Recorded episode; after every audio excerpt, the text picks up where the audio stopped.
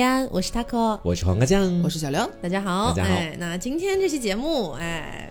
来啦，要怎么来呢？没有，因为前两次直播的时候，其实有跟大家讲说，其实我们想做一期类似于辩论题材的节目。嗯，对，那呃，终于这一期我们想到了一个我觉得还不错的辩题，是，然后也是请上了一位嘉宾来跟我们一起辩论。Hello，大家好，我是爸爸杜东东。你是从爱粑粑肚变成自己吃粑粑肚了吗？对，就是因为历史已经将近半年多了，是然后我没有得到粑粑肚，但是我变成了一个粑粑肚，你爱上了你自己，最终成为了自恋的人。这是一种别样的满足。好，那我先跟大家说一下我们今天的辩题。嗯今天的辩题是十年的白月光和五年的恋人。嗯如果这个时候十年的白月光突然向你告白了，嗯，你是要选择跟这个白月光在一起啊，也就是跟你这个五年的恋人分手，还是说继续跟恋人在一起，嗯拒绝白月光？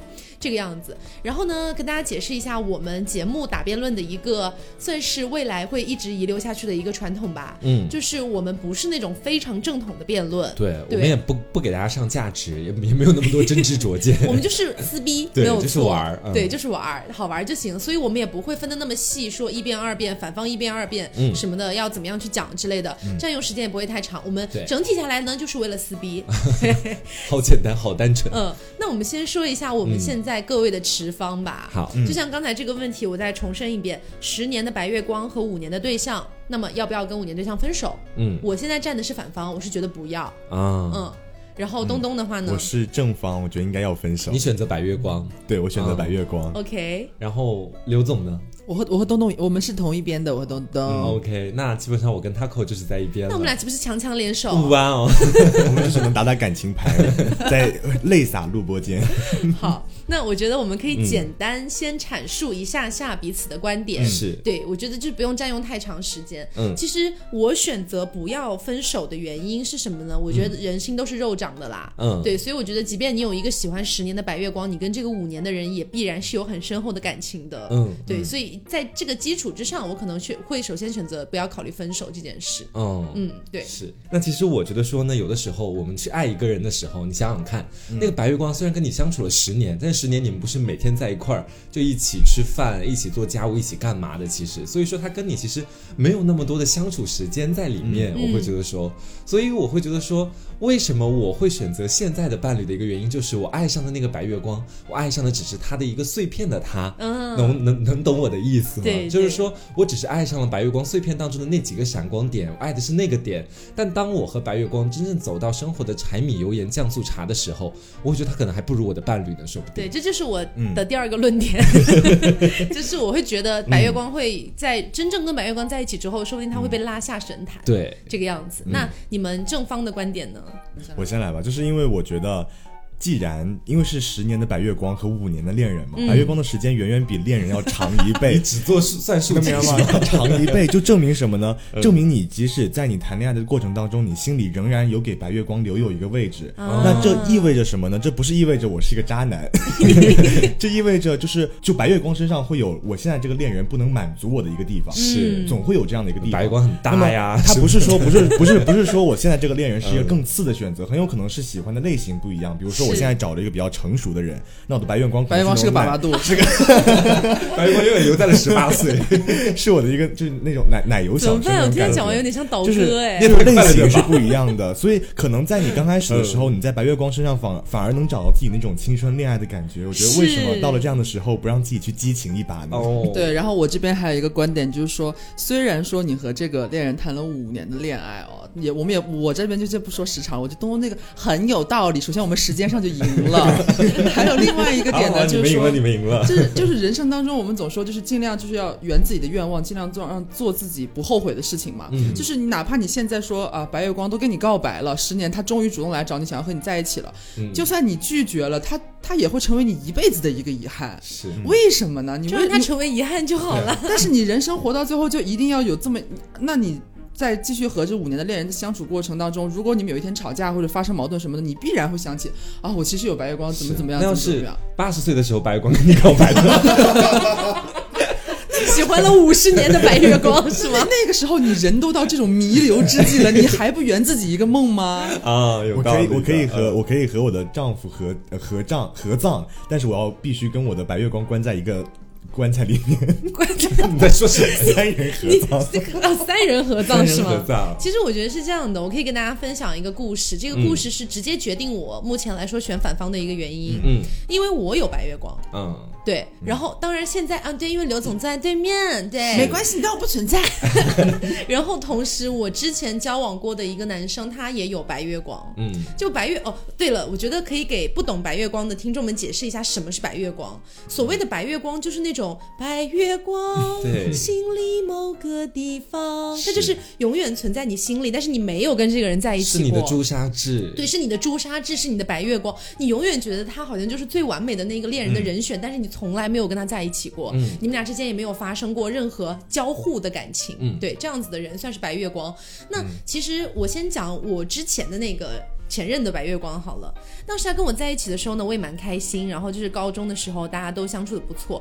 结果后来我是隐约听到别人讲哦，说他其实有一个从初中初一就开始喜欢的一个女孩。啊，白月光也有白月光，呃，没有啦，就是他不是我那个男朋友，不是我白月光，哦他只是我男朋友而已啦。然后他有一个女生是他的白月光。OK 对，然后我知道这件事情之后，其实我还挺难过的，因为我后来发现，就我们出去玩啊什么的哈，只要是在外面要回学校的话，嗯他一定会在外面给他的白月光带一点什么东西。啊，对，要么带一杯奶茶，要么带一杯什么，反正乱七八糟都会带，带一个小小的回去。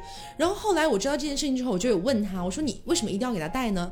他说，呃，就朋友啊，就随便带一带回去好了。嗯那个时候其实心里面就埋下了疙瘩，嗯我就会觉得说他一直有那个白月光，但是后来我因为这件事情跟他吵过架。我跟他说：“我说你有白月光，为什么还要跟我在一起？你、你不然就去追你的白月光好啦，关我屁事啊！你知道他跟我说什么吗？他说什么？他说我在心里面已经把那个女生给神化了。嗯，他在我心里面是一个神，所以我没有办法跟神在一起，哦因为我知道我跟神在一起了之后，神一定会从神坛跌落下来变成人。是对，这就是为什么刚才我跟黄瓜所阐述的那个点，就是他被拉下了神坛之后，他的日常生活，他的柴米油盐，包括所有你不知道他的坏习惯，比如说你平常把他当白月光的时候，你会觉得啊，他不会放屁，其实对他会放屁啊怎，么是那么完美的一个男孩或女孩？肯定每天在家都就是看看书啊什么之类的。嗯结果你才发现他喜欢抠着脚打王者荣耀，哦，对之类之类的这样的一些习惯，你会彻底摧毁掉这个人他在你心中白月光的那个地位。所以为什么我觉得不要分手呢？就是因为我觉得有遗憾才是美的。嗯，对，为什么它美？为什么白月光那么朦胧，那么美？就是因为它有遗憾啊。然后你还现在还要去把那个遗憾给填补回来，它就变得不美了，你知道吗？他在你心中从一个很美丽的一个梦境的东西突然拉回了现实，我觉得这是很可怕的事情。嗯对。然后同时，我刚才不是说我也有白月光嘛？就是之前有啦，大学的一个男生。然后我其实经常就是大家喝酒的时候，可能会有人 cue 到这个男生干嘛，但是我现在已经波澜不惊，你知道，就是因为我觉得我现在跟已经跟刘总很稳定，然后我们俩之间那种关系其实也是很强的关系了。嗯，如果说现在那位白月光突然来找我说要跟我在一起，我是不可能答应的。对，发出了胜利的呼喊，没有真的发自肺腑，我是不可能答应的，因为我知道我要再用同样的或者更多的时间去跟他再培养起这样的强关系，太难了。对，而且我了解他，我喜我当初把他当做白月光，只是因为我觉得他跟我有非常多的爱好，嗯，然后同时他呃非常多相同的爱好，然后同时他长得也蛮帅，长得也蛮高，嗯，仅此而已。我根本不知道他是日常生活到底是什么样。你爱上的永远只是那个碎片化的对我爱上的只是那个喜欢看日本相关的一些东西，喜欢打篮球、高高帅帅的一个男生罢了。我完全不知道他的日常生活里到底是什么样子。是，嗯，所以这个算是我比较核心的一个观点啦。嗯嗯，现在所有人你们两个没有要说吗？到了到了道歌的时间了我们。不，我们我我们不是说好了，说你们可以随时打断吗？就就是有人觉得你讲的。很有道理，对这而且都把我我本人都已经放在故事里面，了，我这时候打断你，不觉得很聆听你的奇怪故事吗？。但是有，但是有一个点啊，他一直说不是，呃呃，不要拉下神坛嘛，就是嗯永远保留他那个美好的样子，在自己的脑海里，知道自己老去死亡。嗯，但是你不觉得这样就是反而是阻止你成长的一步吗？你就是应该去尝试和他真正见识一下，你这白月光到底是怎么样的人，你这才算是接受过社会的毒打，你才是真正的成长了呀，你才会真的发现原来你五年那个男朋友才是最好的，你才发现我是最好的。可是这个时候，如果说跟那个白月光已经 broke up 了，我觉得已经没有办法继续跟白月光在一起了，我再想回去找前任复合是不可能的事情啊！你可以跟我打个商量吗？真实的，我可以，我我可以放你实力。你们找任何人最重要的是不是沟通啊？对不对？对呀、你们得沟通。对呀、你跟我打个商量嘛，我就放你出去见见世面，对不对？接受一下社会的毒打，我就在在家泡杯茶，就等你流痛哭流涕回来。他是你养的羊吗？你要放养随时。你是认真的吗帮？助帮助他成长嘛。OK，那我再来讲讲我的吧。其实我会觉得说，我的这个核心点在于说，这是你们的一场考验，对于我来说，那谁们的？就对于你和你伴侣的一场考验，我是那为什么不能是我和我白月光的一场考验？只是我五年的伴侣谈的比较长时间，这个考验经历了很长的时间而已。好了，那我觉得我接下来都没有什么要说的了，因为我被他驳斥了，你知道这个点。OK，那那那不管怎么样，大家我我先忘掉东东刚刚说的那句话，行不行？先来听听我的，要不然 好，就是其实我会觉得说哈，就比如是说我跟我的伴侣在一块儿这么久时间了，我们俩每天在一块儿相处，白月光这时候突然之间跟我告白。等一下，让我先看一看，他刚彻底给我打乱了，我都不知道自己在说什么，你知道吗？哦，对，我想到了。等一下啊，就是我其实越长大越发现了一个事实，就其实我们每个人心里面真的不只是能装下一个人的。就小的时候可能会觉得王子只能和公主在一起，后来发现这个王子跟公主在一块，心里可能公主还会有其他的白月光或者爱慕的对象，也不是每一个人都能活成童话的。嗯，所以很多人的心里可能都想的是，我有这样的一个伴侣在，但是白月光也在那个地方闪亮。我们今天的这个辩题其实是把白月光完全介入到了你们两个之间的关系中来。嗯，其实我会觉得说，白月光这么大的一种吸引力，其实我一直觉得白月光给我们每个人造成的是一个什么样的幻象？就像前面我们说的，我爱上了他的碎片，他给我造了一片乌托邦，其实是这样子。嗯我跟他在一块儿，我还没跟他在一起可能也不是他给你造的，是你是我自己给自己造的一场乌托邦。对就是就算我跟他不在一起，我脑海里只要想到我跟他在一起可能会发生的事情，我都像在那个乌托邦里漫游一样。这是每一个白月光对我们最致命的一种吸引力。嗯，但是有的时候，当我在看到自己身边五年的这个伴侣，不知道各位是不是会在心里想一下，就是我们能够跨过我或者是我的白月光给我造的这个乌托邦，跨过这层乌托邦，再一次的爱上。乌托邦，跨过这层乌托邦。跨过这层乌托邦，然后再一次爱上我现在的这样的一任伴侣，其实这是不是才是爱情的一种一种最真实、怎么回一？种最真实的体现？我的毁了，我的辩题毁了，我没有什么说服力了。我帮你挽尊一下。我想了好久的点我，帮我帮你挽尊一下，帮你挽尊一下。就像刚才黄瓜讲的，就是你喜欢你的白月光，其实你在脑海里给自己制造了所谓的一个乌托邦也好，还是一片梦境也好，这片梦境来说对你来说是非常非常美丽的。嗯你会在脑海中无数次、亿万次的幻想，我跟这个白月光在一起会是怎样怎样的美好。好，我知道了，让我再再来接着往下圆。对对对对对对，我想到了，就是好，刚刚我们他跟我说到了啊，就是这个造了这个乌托邦，所以我的论点呢，其实核心是在于说，你与其说我现在就跟着这个乌托邦，我就踏进这个乌托邦，选择了现在的白月光，远不如你克服了这个乌托邦，然后你继续跟伴侣在一起，以此来证明你们爱情的伟大，这会更重要一点。对，这是我的核心论嗯，点。我觉得你这段绕口令说的不错。大家注重理解啊，注重理解，就，不要当绕口令。两两位陈述当中，终于想出了自己到底要讲什么东西。首先，我觉得要分两种情况来讨论。嗯我觉得刚才大家都没有一个具体的事例，就是说你们都在讲白月光，白月光很神话，但是你没有真的把一个人放到这个位置来去思考他。嗯，比如说很简单的道理，我今天分成两种白月光。第一种白月光就是你单纯特别特别特别喜欢他，嗯，但是他平常可能跟你没有什么联系，但是就是你只靠这种喜欢维持了将近十年，暗恋，对嗯，就这种感觉。那么这种人呢，也可以就带入到明星当中来。就比如说我喜欢一个明星，就是比如说呃，雷佳音很是我的款，还有爸爸度。你喜欢头大的 还有，OK？爸爸度，然后就比如说，如果今天是一个雷佳音跟我告白，嗯，但是他们这个公司，他们他们公司会告我，没就没有就。比如说雷佳音跟我告白这个样子，然后我能接受雷佳音可以会拉屎啊。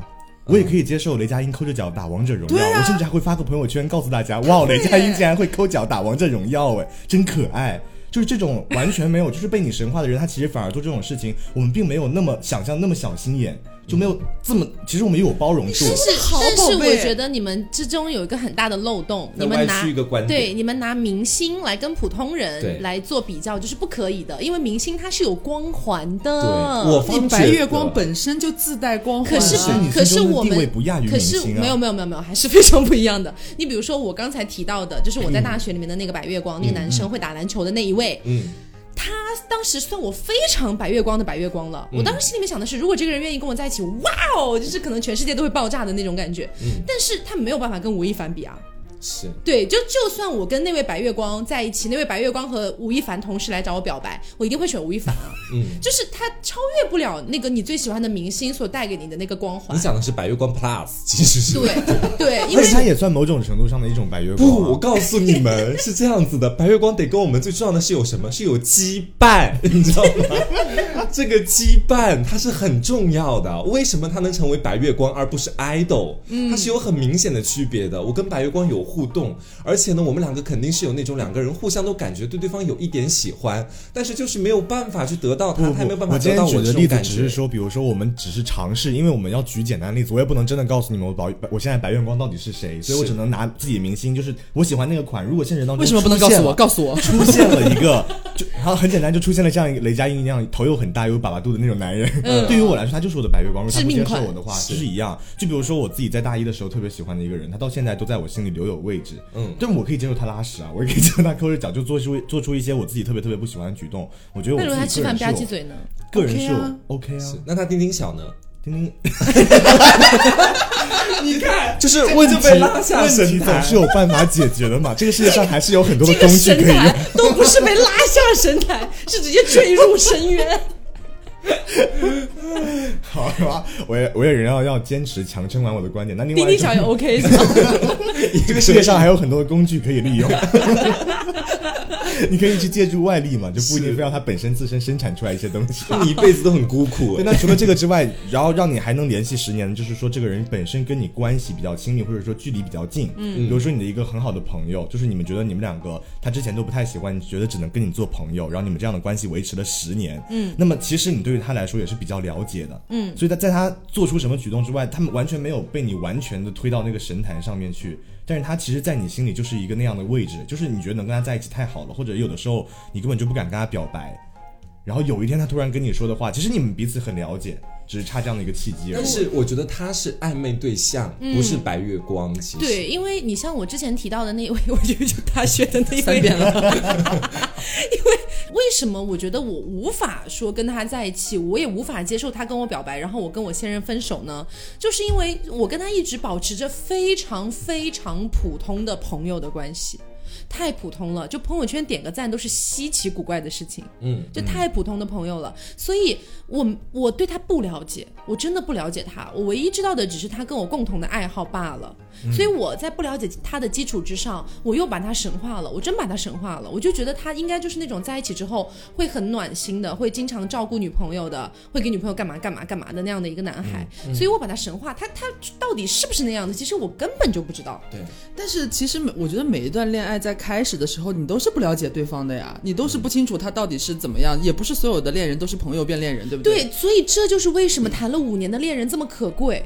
你已经谈了五年了，然后你跟他已经磨合过了，你已经完全知道他生活中的其实方我觉得是方面面。你谈了五年都还没有结婚，证明他不适合你。如果你正在准备结婚呢？其实我觉得你不一定不了解白月光处在恋爱当中是一个什么样的状态吧。就比如说我自己在大一时候那个白月光，我就觉得他在。跟你在一起之后，会是一个非常非常照顾你，而且就是那种处处会考虑到到底你是怎么想的，以及对自己的对象是一个非常好的人。嗯啊，这三点好像都是一样的。然后后来他找了他找了一个女朋友，确实如此。嗯，然后反而我的那种感觉就会更加的就是加强烈。心火烧，你能明白吗？嗯。对，然后所以就是，而且我觉得你不能，你你肯定就你的白月光在十年之内肯定会谈恋爱，在你喜欢他这十年，如果他十年还不谈恋爱，那也太惨了。是是。那，你就更要去所以你救他了呀其实你是知道他在恋爱当中是一个什么样的状态的。如果他是真的真的他恋爱中的状态你难以接受的话，我觉得他不会一直都在那个位置上下不来。也所以你了解的话，就会提早就会了解到。但是我是认真的觉 也没有什么认真啦，说的是，这是刚才口随便一头禅想，对，就是随便一想。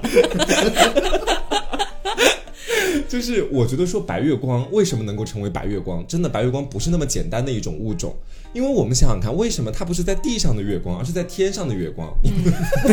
猴子捞月吗，你自己都井笑了月光不。是臭沟渠里的月光倒影，对，吗不是倒影，它是真的跟你隔着有很远很远，一个天空那么大的距离。嗯，所以我觉得说，有的时候白月光跟你所造成的你们俩之间的这种距离感，绝对是中间发生了很多事情的。比如是说，你跟他告白，他拒绝了你，他从此以后成为了你的白月光。嗯，或者你们俩在高中关系很好，但因为你们俩大学异地，他不谈异地恋，所以你们俩他成为了你的白月光，因为你还喜欢他。说到底是有可能是这个白月光喜欢的根本就不是你这一款。对，所以说有的时候你跟这个白月光相距越远越远，就证明你们俩的可能性就微乎其微。但正因为你的这种对他的执迷不悟，你知道吗？让这种微乎其微在你的生活当中变成一种执念。你觉得说白月光是我这一辈子一定要攻略或者迟早要攻略下的一个男人，是我的完美理想型款。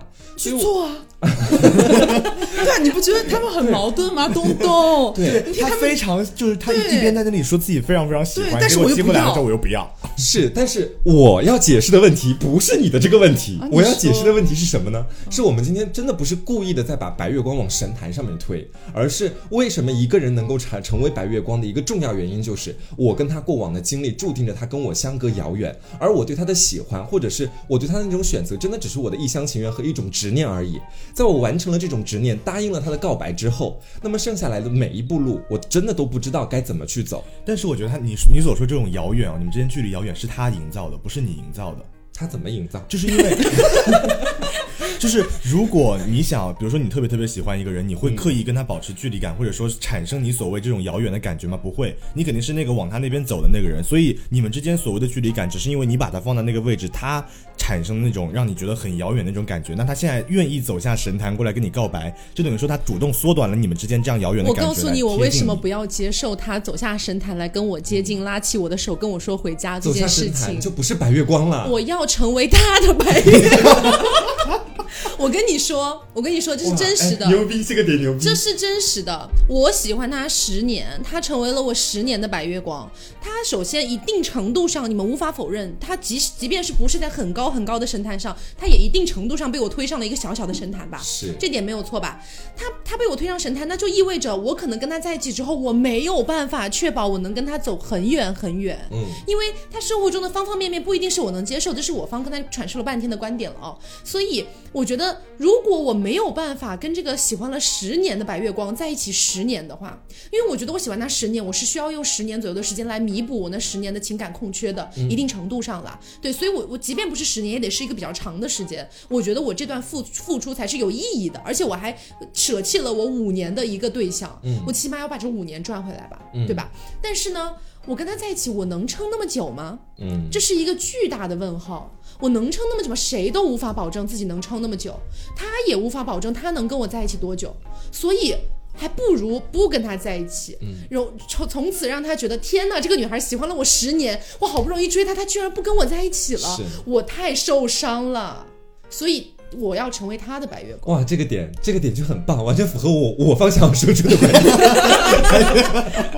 对，就是有的时候白月光跟你告白，这么大好的机会，是你扭转整个局势的机会啊，对不对？嗯，这时候拒绝他，你不就成为他的白月光了吗？但是我还是觉得，就是啊你人生还是要过的就是洒脱一点，你知道，就是爱情来了你就接受它，不要一直在算，好像你你人生中遇到那，比方说你在二十岁之前你谈了几段恋爱，或者是已经谈了不管换多少个男朋友，比如说你已经有十年的恋爱经历，呃然后可能都以分手告终或者怎么样，然后在第十一年的时候你遇到了又一个新的对象，不管是男朋友还是女朋友，那你就要在心里边给他画上一个就是这种算账的感觉，我要和他在一起十年才能弥补我之前的十年就是错误的爱情吗？我觉得这样这样对比其实是不太好的，就是你每一段恋情你都没有，其实你都没有办法保证说我能和他在一起多久，我和他到底是呃只能在一起三个月很很开心，还是说啊在一起十年我们会结婚，但是离婚收场，不不不，我觉得这些都是一个未可知的东西，你不能用时间概念去衡量每一段关系之间的所以你的意思。就是你宁愿不争万年，只争朝夕，这个意思吗？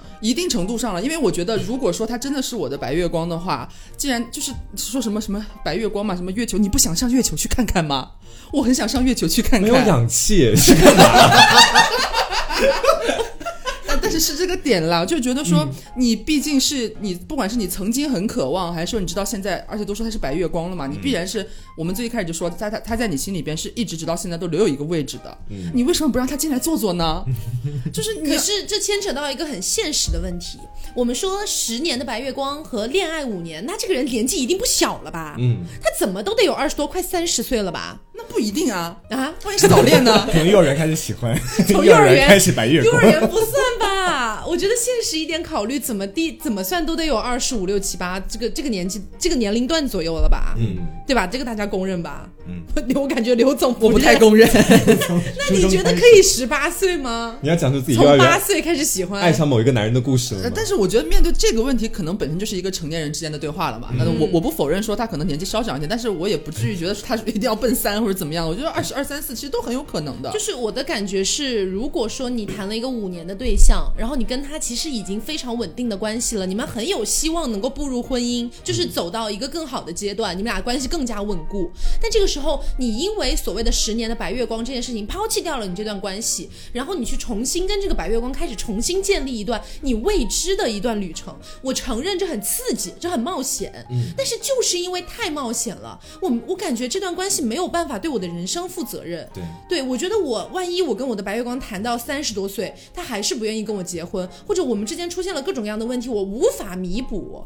我觉得我之前明明可以进入到一个人生很稳定的状态了，但是就因为这个人，我完全放弃了这些，然后我的人生可能从此以后就开始进入大大龄剩女青年的这样的一种感觉其。实不只是对自己不太对自己的人生不负责任，有没有人想过，其实对你现在的这任伴侣也是极其不负责任的？嗯，就是是这任说如果伴侣伴侣万一真的不是很合适呢？对啊有没有一种情况，不是很合适，干嘛谈五？年啊？对啊，就是就可能是新一年旧一年，缝缝补补又一年，半死半死不活又两年，然后结果到现在这个时候，我的白月光突然杀出来，我还要为了他拒绝我的白月光，那他带给我的牺牲也太大。那我觉得 Taco 刚刚就是反驳我说，就感觉未来一切都不确定嘛。他觉得这个五年的恋人可能是稍微确定一些的，比起白月光来说。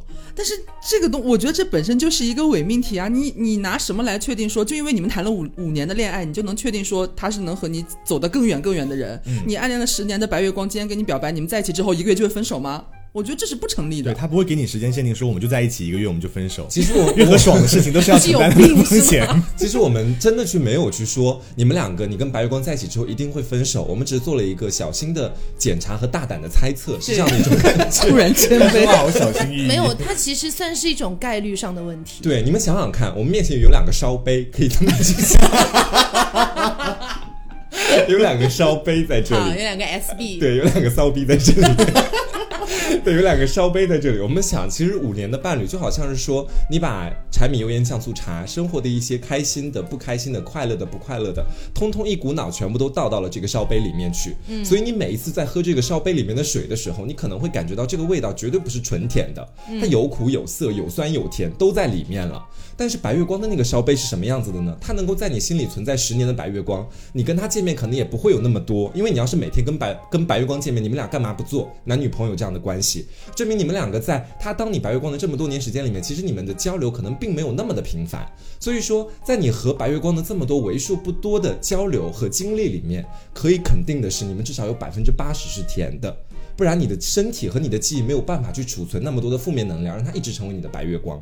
正是因为这些甜，把它们全部注到了另外一个烧杯里面，所以你每一次在你跟你现任伴侣吵架的时候，你喝一喝白月光的那一个烧杯，你去喝一口，有什么好笑的啊？我们都没笑。对，去喝一口里面的水，你能想到全都是甜的，所以你会觉得说，哦，白月光原来这么好。但是问题恰恰就出在这里，当你把白月光真的跟他去走到一起，你们俩在生活当中的时候，这个烧杯不单单只有甜了，还有酸甜苦辣在里面。因为我们每一个人都非常认知的，能够清楚的感知到，世界上没有完完全全合拍的两个人对，到时候你尝起来白月光的那杯水，就跟你之前那一杯水没有什么两样了。那既然都没有什么两样了，等于是其实你们的意思是说，其实五年这个男朋友这个烧杯 里面的味道是这个样子的，嗯，然后你要面对本身可能白月光一开始在你印象中他是一个装满了糖水的烧杯，但是后来发现其实也是那个味道，嗯，但是区别在于你这五年的这个烧杯可能是玻璃的，但我白月光的烧杯可能是金造的，这本身就不一样。为为为为什么是金造对你的？凭什么白月光就听到？对呀，白月光不啊，因为如果你的你的男朋友的那个烧杯就是金造的话，那你肯定在你比如谈恋爱过程当中，你就不会再去想那个白月光了呀。因为他，因为你的男朋友已经在某种程度上满足了你这样的需要。这个我倒不太认可耶。我以为你要倒戈。没有没有没有没有没有没有，因为因为哪怕我像像我刚才讲的，我跟刘总是一个我觉得现在很稳定的关系，但是我其实说到底，我说实话啦，就我刚刚提到那位白月光，他还是在我的记忆当中的。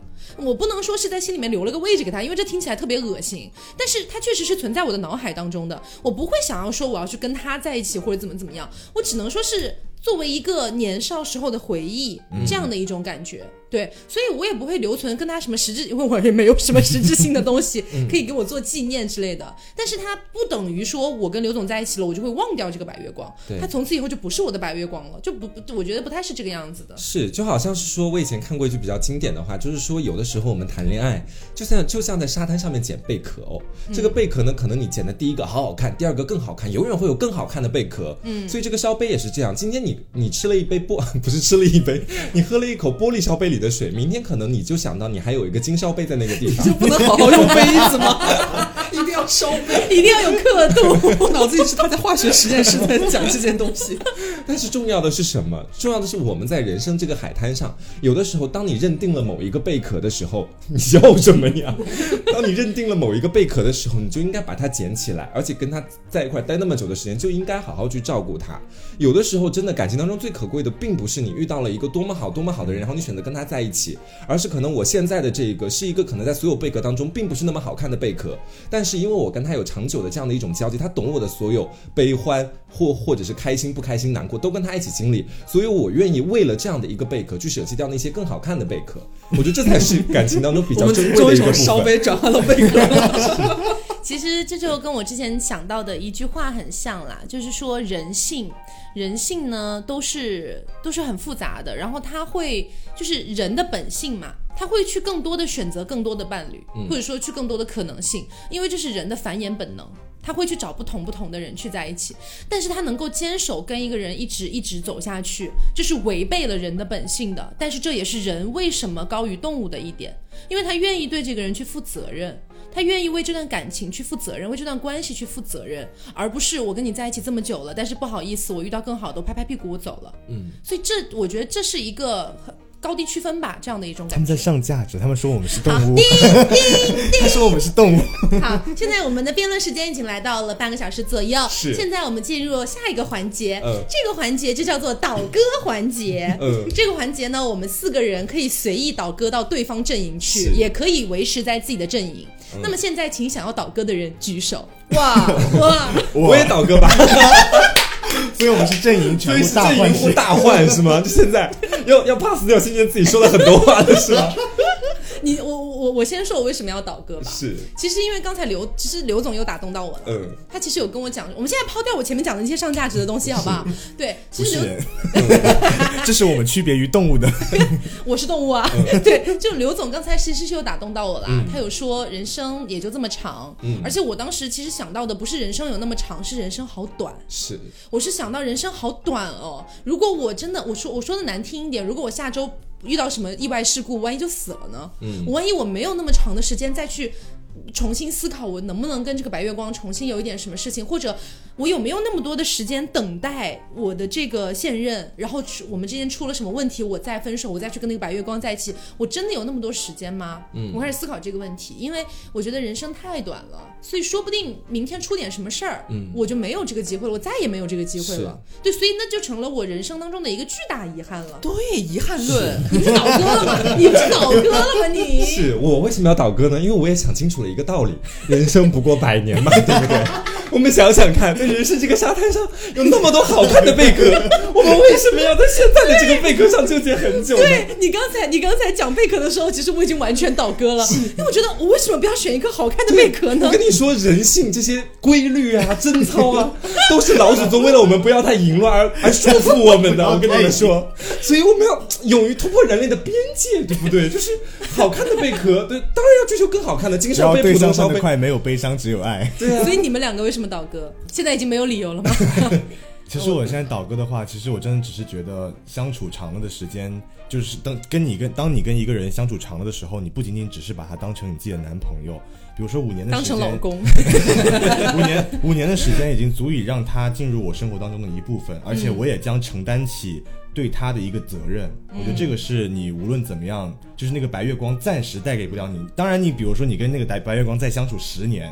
或者更长的时间，你同样也会对他产生这样的东西。但是我觉得对于现在的现在的我就想倒戈回去了。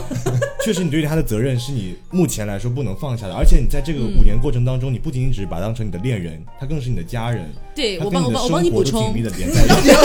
好贱哦！去哪？我帮你补充。我现在暂时还没有倒戈回去，但是我觉得我刚才想到一个点，其实我觉得还还蛮妙的，就是因为呃，如果我要跟这个五年的男朋友分手的话，等于说。他跟我在一起五年，就像他刚才讲的，他渗透进我生活的方方面面，他就像一根树根一样扎根在我的生活里面了。所以我要把这个人完全从我的生活当中拔除的话，太痛了，我觉得太痛了。对，因为我觉得你你所有的朋友，你所有的亲人，说不定都知道这个人了，然后也知道你们谈了五年了，可能大家都很期待步入你们婚礼殿堂的那一天。结果有一天你告诉大家啊，我有一个十就喜欢了十年的一个男男的追我，然后算了，我就跟他分手了。这种从你生活里抽离开的这种痛，我觉得是不能无法呼吸的。而且在这个这种痛苦，这种痛苦在刚刚开始的时候，他会被你刚刚跟那个白月光在一起那种喜悦给冲昏头脑，嗯，就你完全会想不起来那种痛苦，而你在。在当你在和白月光在一起之后，你生活当中一点一滴的事情，肯定会让你回忆起在之前那五年你跟你自己恋人的那种之前维持的那种关系，或者说你们之前的一些习惯、一些回忆。那么这个痛苦呢，它是慢慢的渗透到渗透到你的心里去的，它跟你那个喜悦是不一样的。是魔法伤害。喜悦是永远永远都会慢慢淡掉，那种喜悦会慢慢淡掉，但是那种痛苦会越来越深。嗯嗯。所以刘总呢，为什么倒戈？我的点是说，因为我觉得。前面有东东刚刚提到一点，我觉得说特别好，就是心动这个问题。就说白了，就是你可能有一个白月光在那边，前面你们还没有倒戈之前，不是有一个观点吗？就是说，其实你们喜欢的一直是这个白月光，比方说几年前，或者是一些碎片化的一个东西，就是可能都是好的，让你心动的一些点，就是在他在你这边的印象永远都是一个非常正面的，你非常喜欢的东西，所以你对他好像一直保留着隐隐的心动的感觉。但是我觉得心动是什么呢？心动就是好像说，呃，每一段谈恋爱的时，呃，可能恋爱刚。刚要开始，或者是刚开始热恋期的时候，是最心动的。为什么？就是因为你对你恋爱的这个对象还不是那么完完全全的了解，所以你才会对他，比方说你说一些话，你做一些事情，给他一些惊喜，你不知道他的反应是什么。当他做出这些反应的时候，可能在你意料之外，所以你会有那种意料之外的那种惊喜的心动的感觉。所以这是热恋期，大家为什么那那么开心之类的？然后慢慢热恋期过了之后，可能这种心动感觉就会淡掉，以至于说回到我们这个题，好像说可能你和这个五年的恋人，你已经没有那个心动的感觉了。所以这个当白月光出现的时候，他这个感觉对你的吸引力是更大的。嗯。但是你人不能永远一直选择对你心让你心动的人啊，你不可能人永远一直在一个心动的状态。因为我那天在微博上看到一个，我觉得写的真的很好，就是人一直心动会死的，就是 什么东西？就是就是意思就是说你没有办法，就是你这一辈子谈。不管是经历多少段恋爱，你都是不可能永远维持在一个对对方很心动的一个状态。那你你突然不心动了，要怎么办呢？那你证明你的恋爱永远没有办法长久的维持下去。你要一直去找一直让你心动的人嘛？那你永远无法稳定下来。但是我告诉你，我我现在站的观点是要分手了啊！我回到正方了。你到底要怎样？没有没有，就是刚才只是帮他就我阐述一下而已。就是人一直心动可能会死。但人一直不心动，他会很老很老。他会一定会死。他心不动的话会死。他会很老很老。我觉得人的心态变得很老，和人，我我我其实刚才没有太 get 到人一直心动会死，这是为什么？对，因为我觉得人如果处在一个一直不心动的状态，从你年轻到你老去，你再也没有心痛心动的这种感觉的话，人会老的。嗯，这就是为什么其实之前有一个，啊，我忘了她的名字，但是就是一个外国的女明星，whatever who，对。然后她讲过一句话，他说：“女人就是应该一辈子不停的谈恋爱。”嗯，对，因为你女，特别是女生吧，你步入了婚姻之后，或者说你步入一个非常非常长期稳定的关系之后，你慢慢的就没有那种心动了呀。然后你可能也不会想着说我要女为悦己者容了。你也不会想着说，我可能要打扮的漂亮一点，或者我要怎么怎么样一点，因为你不用再招蜂引蝶了。嗯，所以你你那种自自己对自己的一种呃怎么说，就是自自我的一些提升也好，或者说是自我给得的一些打扮也好之类的东西，你可能会慢慢慢慢的就流失掉了。这就是因为你没有心动了，你人就老了。所以我觉得还是要还是要分手，对，对，然后我再跟大家讲一个点，就是我觉得说一个最大受益方的这样的一种观点。嗯，我们来看这道辩题，其实不管怎么样，你都是那个最大受益方，因为你享有绝对的主动权。这个绝对的主动权是，我想选择伴侣就伴侣，我想选择白月光就白月光。是我们来看这两个选择亏吗？我觉得哪个都不亏，说到底是这样子的。嗯，一个是五年的伴侣，你如果回到五年的生活当中，你会跟他继续结婚生子，可能以后就忘了这白月光。选择白月光啊，你可能是放弃了这个伴侣，但是你跟自己喜欢了十年，或者说在心里藏了十年的男人在一起，你也会开心。但是难过也是同等的。你选择了白月光，放弃了五年的伴侣，你会觉得说以后你们的未来非常的不确定，你害怕白月光也走入跟伴侣相同的道路。但是呢，你要选择了伴侣的话，可能有可能有的时候你就会想，哦，这个白月光一直还是我心口的朱砂痣。所以不管怎么样，我们来看这个选择，无论你做哪个，你是要有绝对主动权，并且其实他们并没有太大的区别。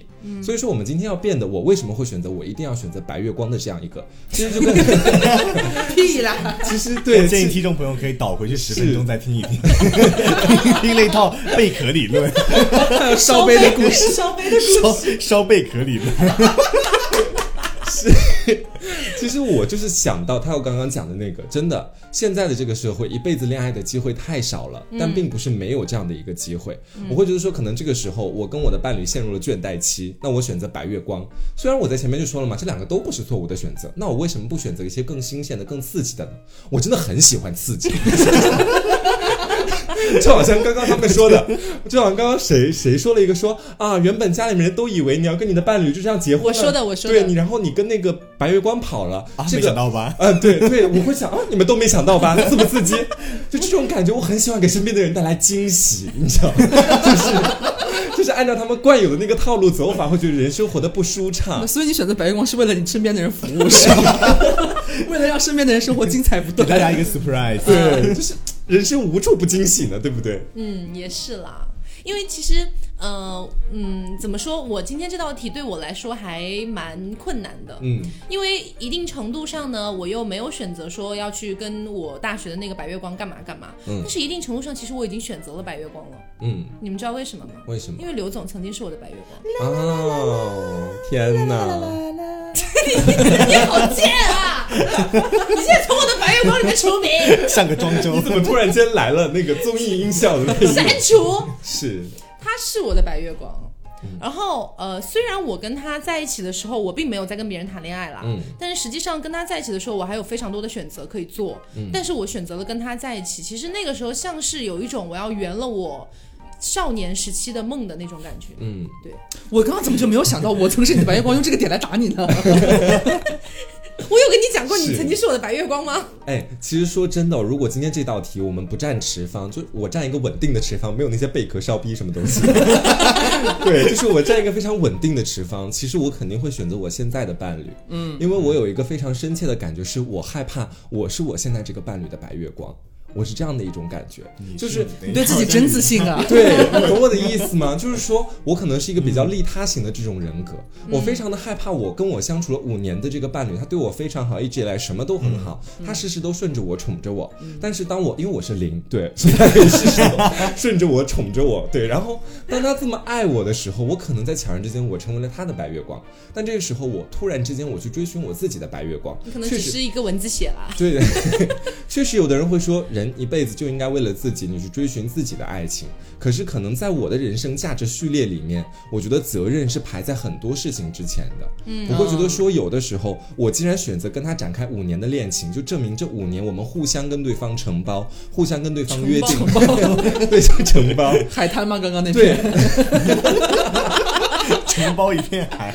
对，这就是我跟他的一种契约关系，就好像是没有那一个小本本，但是我们两个真的就好像是一起就这么愉快的度过了五年。虽然他好像一直也没有成为我的白月光，但是我想做的是，在这段感情里面，我想努力成为他的白月光，这样我所以你现在是又倒戈了是吗？对等于是这样。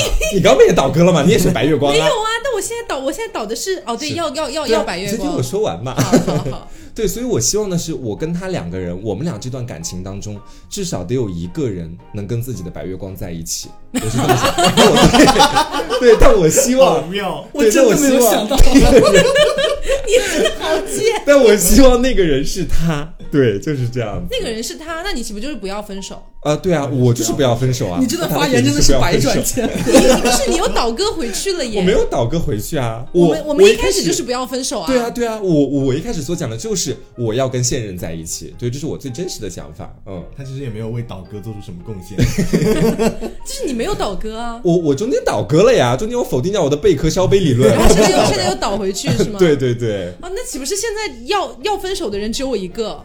也没有，其实刚刚我讲的是我，因为你刚刚不是说了吗？你刚说啊，那回到最初呢，就是我还是会选择白月光，是你内心最真实的想法嘛？就抛出辩题之外。所以现在你到底站正还站反了？哦，如果现在是辩论立场的话，你才是墙头草吧？哦，也没有啦。如果现在辩论立场，那还是站在跟刚刚一样的地步吧？是要分手还是不要分手？是选择白月光。嗯，就是要要跟现任分手。对对对。所以刚才黄瓜其实讲的也算是他的真实想法，这可能不不。不在辩题今天的立场其实是。对，那你讲他干嘛呢？你刚刚也讲了呀，我只提了一句，那我也要复刻我的观点。而我觉得刚刚红瓜讲的那一段有有一个地方我是特别喜欢的，就他刚刚提到责任嘛，嗯，就说呃前面可能有提到呃五年的，可能你要红瓜说他觉得是有责任的嘛，嗯，而且我觉得说如果你已经和这个人在一起五年了，我觉得你一定程度上不管你自己心里面清不清楚啊，但我觉得你潜意识里边其实你是做好了和他有更长远的发。展的这样一个准备的，你是有要负责任的潜意识形态在你的心里边的，所以我觉得就是你活这一辈子，对吧？就是白月光呢，怎么说？我觉得有时候白月光和突然出现的一些让你突然心动的人，其实有时候也是差不多的，嗯，就是只是说这个白月光突然回来找你了而已。那那后面的话，你没有办法保证说，如果你这次选择了白月白月光和五年的恋人分手了，然后你和这个白月光在一起五年之后，然后又有一个新的让你很心动的人出现，这时候你你你又要又要选择离开这个白月光和这个让你突然很心动的人在一起吗？这样你将度过你人生当中最刺激的十五年。这样子是很刺激没有错，但是我不太认同，因为我觉得白月光。和突然出现的让你很心动的一个人，他们俩完全不是一个量级的。对，白月光之所以称之为白月光，而不是一个让我很心动的人，这打引号的这这一串的字，就是因为他已经。已经被我喜欢了很长一段时间了，或者说他已经在我心里面占据了一个很重的位置了。他跟一个突然出现的、有一点心动的，我们叫做一个一个一个一个呃 crash 那种感觉的人，那完全不是一个 crush，crush，OK，对，就是怦然的心动，但是是短暂而热烈的这样的一种恋爱，这可能完全不是一个量级的，所以我觉得也没有办法放在一起比。如果你真的是白月光跟你在一起之后，如果你们俩真的相处的很好，那随便出来一个让你突然心。动短暂瞬间的那么一个人，你一定能把自己的这种感情再压回去的。对，其实我个人感觉哈，就是呃，我现在所站的持方是我要跟白月光在一起啊，这是我现在的持方。对我个人感觉是我刚刚突然想到一件事情，其实这道辩题的。底层的含义，其实我觉得有点像突发性事件和一个持久性事件的选择，就是这样的一种感觉，就好像我们来做另外一个比喻啊，就是你有一份很好的工作，这份工作每个月大概给你五千块钱这样子，每个月定量发，OK，你生活什么的都还 OK，但在你的心里，你一直有一个有一天你会中五百万的这样的一种梦想，可能是，然后突然就那么一天，这个五百万就来到了，你就中了这个五百万。就好像是这种感觉，但你不用选择啊。是，但就就如果我要选择，或者换成就是有人挖角你，可能突然给你一份一万的工作。月薪才一万吗？那你之前才五千，你这要求很高哎。就是如果我们现在如果是说那种选择，就好像是说你要不要抛下现在的工作，其实是。我觉得其实虽然我们俩现在持方一样，但我觉得这个比喻不是特别的可能爱情和就完全如果到钱那边可能会有点不太一样。因为因为你在工作上面你没有那么强的责任感啊，是你好像你并不需要为这份工作负太多的责任。对对，所以你去选择一个新的工作，对你来说是更好的人生机会，这没有什么不可以的。嗯。还是有点不，但是我觉得五百万诱惑力还是很大的。可是问题是五百万是你直接就被动接受了的，你不用主动去选择我要五百万还是要这份工作啊。我能够懂你的意思了。对，你看黄瓜就是不会举例。是，但是我也是要买彩票才能够去选择的嘛，这也是要主动的嘛，对不对？这也太烂了吧！就 你还是有主动权在里面的。那其实现在时间差不多来到了五十分钟，这个时候我觉得我们可以做最终的一个选择了，嗯就大家在最后思考一下，像今天的这个辩题，十年的一个白月光和五年的恋人，你要选择的是白月光还是恋人？对，所以到现在我们已经讨探讨了这么久的时间，双方我们每个人都换过了立场，嗯，所以到最后的话，你们觉得到底是要恋人还是要白月光呢？